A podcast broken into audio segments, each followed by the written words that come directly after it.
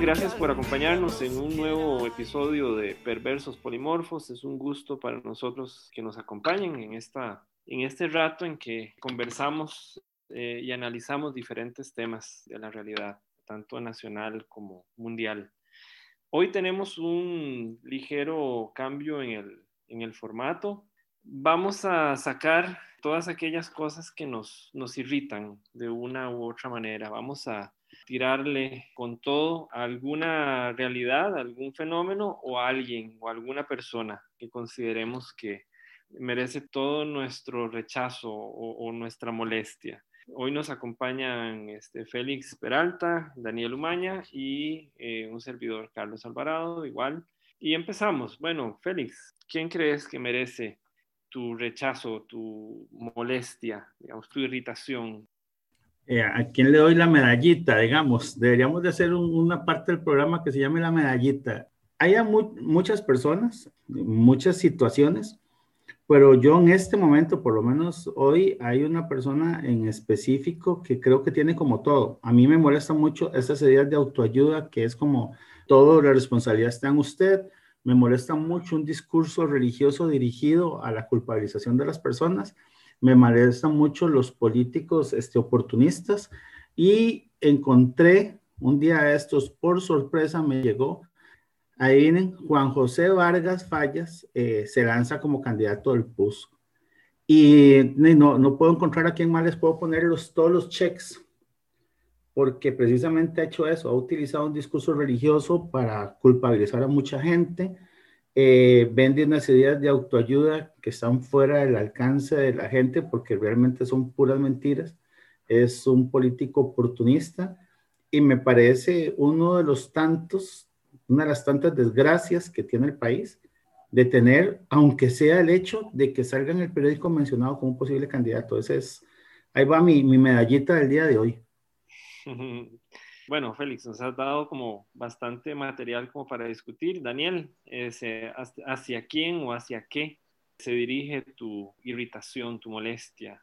Me gusta la intención de la medallita, es un buen nombre.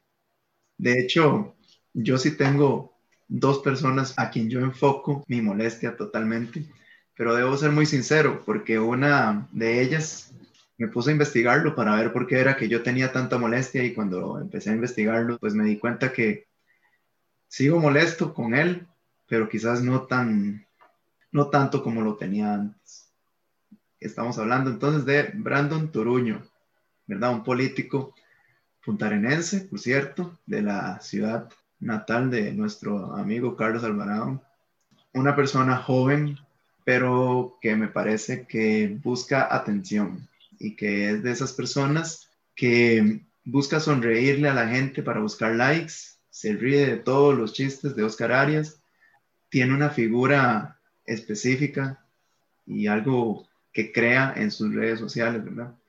Yo creo que en realidad lo que a mí me empezó a decaer, o, como lo veo yo, su decaimiento, fue cuando él hizo un video en inglés y que demostraba que no sabía absolutamente nada de inglés, Entonces él hablaba de la utopía, pero lo habló en inglés, entonces le decía, What is utopia? Utopia, no sé qué. Entonces, sí, todo el mundo se empezó a burlar de él, porque en realidad se oía horrible, no se entendía la mitad de lo que decía. Incluso yo no sé si ustedes conocen a la gente de la R o a Susurro, que le hizo una parodia y hasta la hija se vio involucrada, que le hizo también una parodia al famoso Toruño. Pero creo que para mí es un político que busca tomarse fotos en lugares marginales, tomarse una foto y decir algo motivacional y que entonces busca reunir su, su influencia para que le den likes o le den fotos. Ese sería mi primer medallito o yo le tiro primero a él? Bueno, parece que la política ocupa un lugar especial en esta edición de Perversos Polimorfos. Parece como una especie de imán para el odio, como para cierto resentimiento y cierta irritación, ¿no? Yo coincido con vos, Félix, en algunos tópicos, pero me irrita terriblemente el papel del neopentecostalismo en, eh, no solo en Costa Rica, sino en América Latina este, no como, como religión como tal, digamos, sino como ideología, ¿verdad? Y unido a esto está la, la teología de la prosperidad y toda esta cosa. Me parece que es un movimiento, me parece peligroso, honestamente. Me parece un movimiento arribista que eh, luchan por, por tener el poder a como de lugar. Yo siento, como escuché una vez, siento que ellos ya probaron el poder y les gustó, ¿verdad?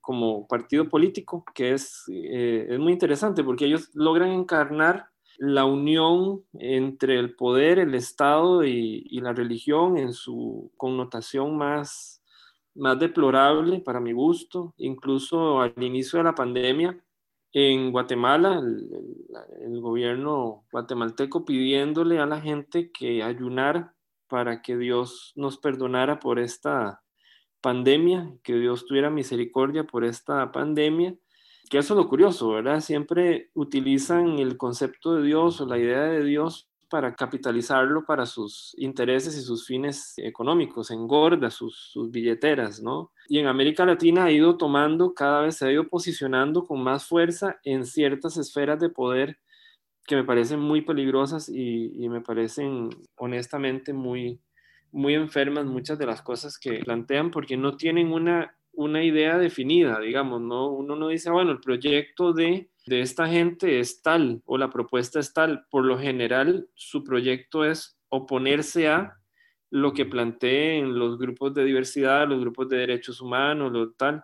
Y ahora que mencionabas a, Juan José Félix, que el tipo, yo comparto con vos eh, la idea de que el tipo es, es un síntoma, digamos, de, de la sociedad costarricense, porque no es solamente que él sea como le dé la gana, es también que él emerge como una figura pero lo que me parece más deplorable del tipo es eh, la época en que él decía que curaba homosexuales. Eso me parece, bueno, de un nivel tan bajo, ¿verdad? Que hubo una época en Costa Rica donde colegas nuestros, ¿verdad? Uniéndolo también con el tema de, de la psicología, que lo vamos a abordar más en extenso en la próxima reunión de perversos. El tema de la psicología en Costa Rica ha atravesado momentos realmente críticos y uno de esos momentos fue cuando colegas, y, les digo colegas con todo el dolor, digamos, planteaban curar a las personas eh, sexualmente diversas. Si no es porque los grupos que defienden los derechos humanos ejercen presión fuertísima sobre el colegio de psicólogos. El colegio de psicólogos se pronuncia primero de una forma sumamente tenue, sumamente tibia, este, diciendo que bueno, que eso no, no está como bien, pero esas posturas de nuestro colegio que, que sabemos que este, a veces dejan mucho que desear. Y es tanta la presión que más bien eh, dicen que van después a sancionar a las personas que descubran y tal, porque es un atropello a los derechos humanos. A nosotros nos parece un atropello a los derechos humanos, pero para los grupos neopentecostales es una lucha. Digamos, ellos están abierta y, y descaradamente en contra de que estas personas tengan derechos, por ejemplo. Lo definen como una guerra espiritual.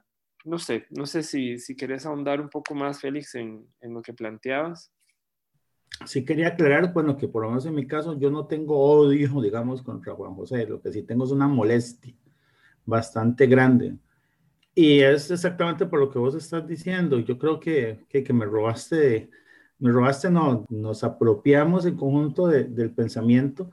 A mí sí me parece muy peligroso también este discurso, que es un discurso súper culpabilizante, porque lo que vos decías, hay colegas de nosotros que todavía en la actualidad siguen trabajando con, con estos grupos, con esta gente, que, que sí propagan, digamos, discursos de odio, porque si las personas no son como yo quiero, entonces este, tienen un castigo eterno y tienen que ser castigados acá también.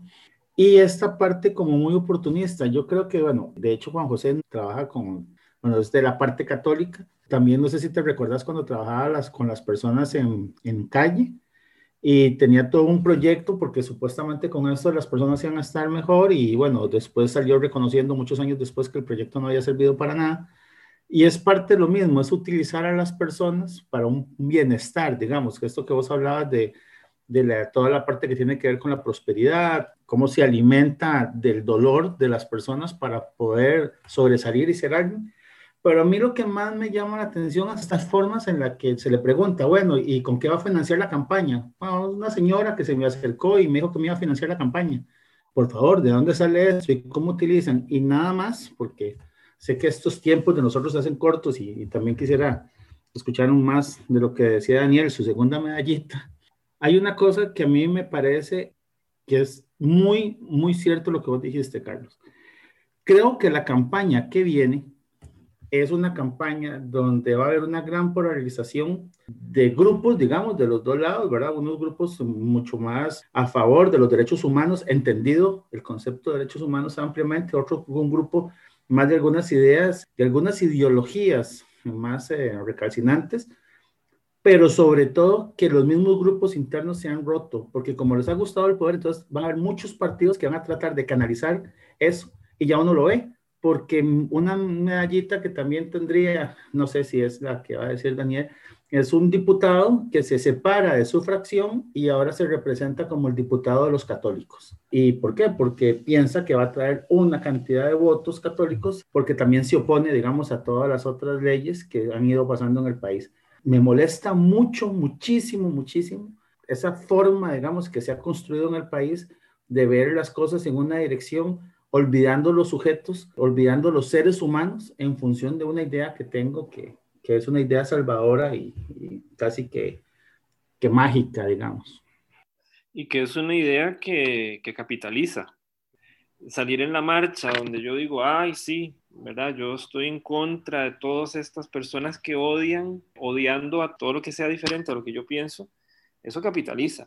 Y ahora que decir la campaña que ya se avecina, hay que ver las filas de precandidatos. Pienso principalmente en Liberación Nacional, que es un descaro, digamos, la cantidad de precandidatos, pero igual todos los partidos y los, eh, los discursos que se van cristalizando. La última campaña mostró que el costarricense o la costarricense puede inclinarse hacia un lado o hacia el otro sí se le convence de que la lucha tiene que ver con algo superior, como un poder divino, ¿verdad? Y ahí recordan, bueno, yo recuerdo cuando Estados Unidos invadió uno de los tantos países, invadió Irak o tal, la invasión, ¿verdad? Porque no es una guerra, eh, se le llamaba, ellos le llamaban la guerra de Irak, pero una guerra es entre, entre fuerzas de, similar eh, poder, digamos. Eso es una invasión, digamos, todas estas agresiones siempre tienen una justificación este, religiosa, ¿no? Tienen un trasfondo religioso que los justifica porque somos los buenos, ¿no?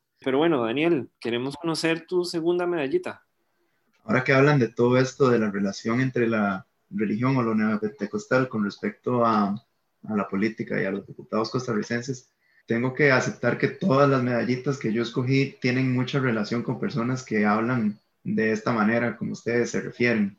Algo que no dije de Brandon Toruño y que es lo que yo de que lo investigué y no conocía lo que él decía, es que al parecer está a favor de los derechos de la población LGTBI, al parecer está a favor de la legalización de la marihuana.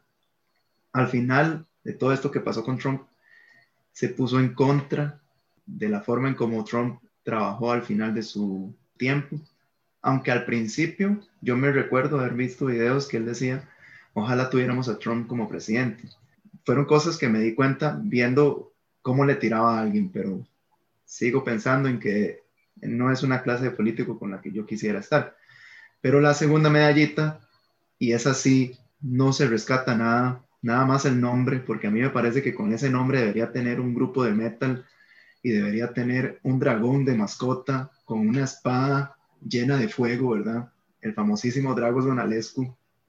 Es colega. Es colega, sí, eso iba a decir. Es psicólogo de una universidad en Rumanía, pero es hijo de un músico, de un folclorista muy famoso en Rumanía, que también fue político. Entonces tiene como esa vena política y se autoadjudica o se otorga él mismo títulos que en realidad no tiene, ¿verdad? De alguna universidad española. Creo que Hubo una cuenta en Twitter que se puso a investigar si él verdaderamente tenía un doctorado en una universidad de España y, y lo sapearon y parece que no tiene ese, ese doctorado.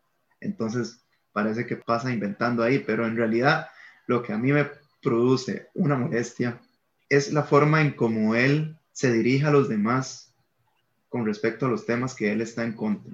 Y él es una persona irrespetuosa y para mí, cuando él está hablando en el plenario, es a la vez de un chiste, es algo muy triste, porque ¿cómo es posible que una persona con esa capacidad de discurso, que en realidad no tienen nada bueno, cómo es que esté ahí en esa posición? ¿Quién le dio ese privilegio? ¿Quién le dio esa posición?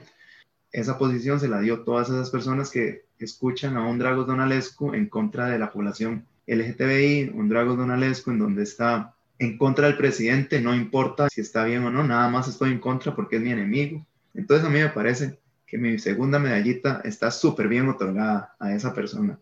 Que yo no sé si ustedes escucharon cuando él interrogó al presidente, que el presidente le dijo, claro que yo me acuerdo, nuestra primera intervención fue cuando su hija se tomó una fotografía conmigo. y, fue como, como darle un cachetazo en la cara a Dragos. Se enojó, se enojó y le empezó a hablar feo al presidente. Entonces, esa es mi segunda medallita nada más como para interrumpir un momentito ahí, que eso de la comparecencia del presidente en la Asamblea Legislativa, que para mí fue un espectáculo deplorable hacia dónde va el país, también es cierto que es algo muy serio lo que se estaba hablando y es un espectáculo que creo que elimina, digamos, la posibilidad que tenemos de realmente saber todas las cosas que pasan en este país, porque son espectáculos que se dan porque lo que hay es un grupo de diputados y diputadas que se quieren lucir y en ese lucirse termina pasando lo que pasó con Dragos. O sea, fue más importante el ridículo que hizo que lo que se estaba tratando en el lugar. Y no solo el ridículo que hizo, sino de que hace exactamente lo que está condenando el presidente. Obtiene unos datos de una investigación que tendría que estar en la fiscalía y datos secretos, confidenciales, digamos, no solo secretos, que es, está en un proceso y los hace públicos eso quiere decir y habla mucho de cómo este país está deteriorado en ese campo. Y como dijo Carlos, todos estos candidatos, todas esas personas de las que estamos hablando, estas ideologías, no, no son nada más que una muestra del estado en el que está Costa Rica. Sí, parece que no es solamente los personajes políticos los que nos molestan, sino la dinámica del poder y cómo se mueve, ¿no? Y cómo se entrelaza y entrecruza con la religión, a mí eso es de las cosas que más, más me molestan de todo este asunto, es que de por medio el, alimento, la gasolina, digamos, de todos estos grupos oportunistas, ahora decías, Daniel, es que él se toma fotos para que la gente le dé like. Yo decía, pero es un político, ¿verdad? Eso es lo que los políticos hacen, ¿no? Si tienen que hacer como hacía eh, Otto Guevara, que es otro que tengo en mi, en mi lista. Si Otto Guevara tenía que salir chingo en la pensión, digamos, para ganar votos, lo hacía. Salir recogiendo basura en pantalones blancos, o sea, ese tipo en la vida ha sabido lo que es agarrar una escoba y el tipo lo que hace es agarrar cualquier discurso que le sirva. Entonces, de repente, él está en contra de la lombriz de tierra, está en contra, de, o sea, de cualquier tema. Si eso le da votos, está a favor de eso. Que yo creo que es algo hacia donde tiran nuestras molestias, digamos.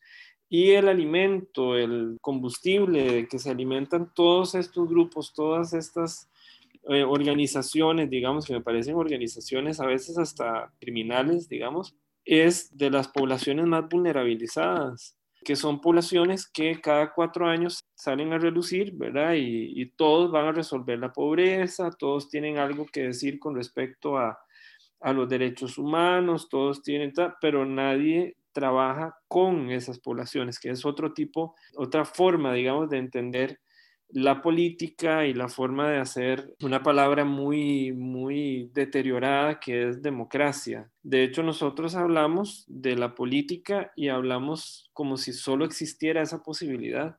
Y hay otras formas de hacer política en América Latina eh, y hay muchísimos ejemplos, lo que pasa es que son formas que no, no son globalizadas hegemónicamente. La hegemonía borra, digamos, todas las formas alternativas al, al capital, digamos, o lo que no sirva al capital o a los, a los grupos económicamente poderosos. Pero bueno, vamos, vamos cerrando. Félix, si querés decir algo para, para ir cerrando, algo breve. A mí me parece que este es un tema que sí deberíamos de tratarlo más a profundidad. Me gusta mucho lo que vos decís del discurso hegemónico y el ejercicio del poder, como esas estructuras que se crean para falsear sobre quién es el que ejerce el poder, ¿verdad? No ser quién, quién lo tiene ni lo ostenta, sino quién lo ejerce y cómo esas estructuras hacen de que la gente termine aceptando cualquier discurso que crea que lo representa, cuando ni siquiera está claro quién es él, digamos, ni está claro qué es lo que le representa. Es un tema muy, muy interesante, pero bueno, ya, ya quedó claro por lo menos hacia dónde yo dirigí hoy mi energía eh, negativa, digamos, y bueno, ojalá que podamos hablar más de esto. Y las personas que nos oyen, que también comenten, porque ya nos han hecho algunos comentarios, que vamos a seguir dándole continuidad. Daniel, vos, algo para cerrar, algo breve. Sí, que ahora ustedes hablaban de Juan José y yo hablaba de Dragos. Me parece que siempre va a haber un, una figura política que va a ser el ridículo, como lo dijo Félix, ¿verdad? Y que más allá de lo que está de fondo, lo que Costa Rica escucha es de el ridículo que hace. Entonces a mí me entristece y yo lo que quiero es tirarle también a esa, a esa forma de ser del costarricense, de chotear. Entonces esa es mi última medallita social, una medallita a la sociedad costarricense. Muy bien. Y bueno, yo de mi parte, para cerrar, me parece muy saludable sacar cuando uno tiene alguna molestia porque incomoda y eso me parece sumamente saludable, incomodar, que las cosas no sean como lo planean, ¿verdad? Ciertos grupos, sino ver con la lupa, desmenuzar, digamos. Porque como se dice en psicología comunitaria, como en cierta área de la psicología comunitaria, el primer paso de la desideologización es incomodar. Gracias por su atención. Eh, nos vemos la próxima.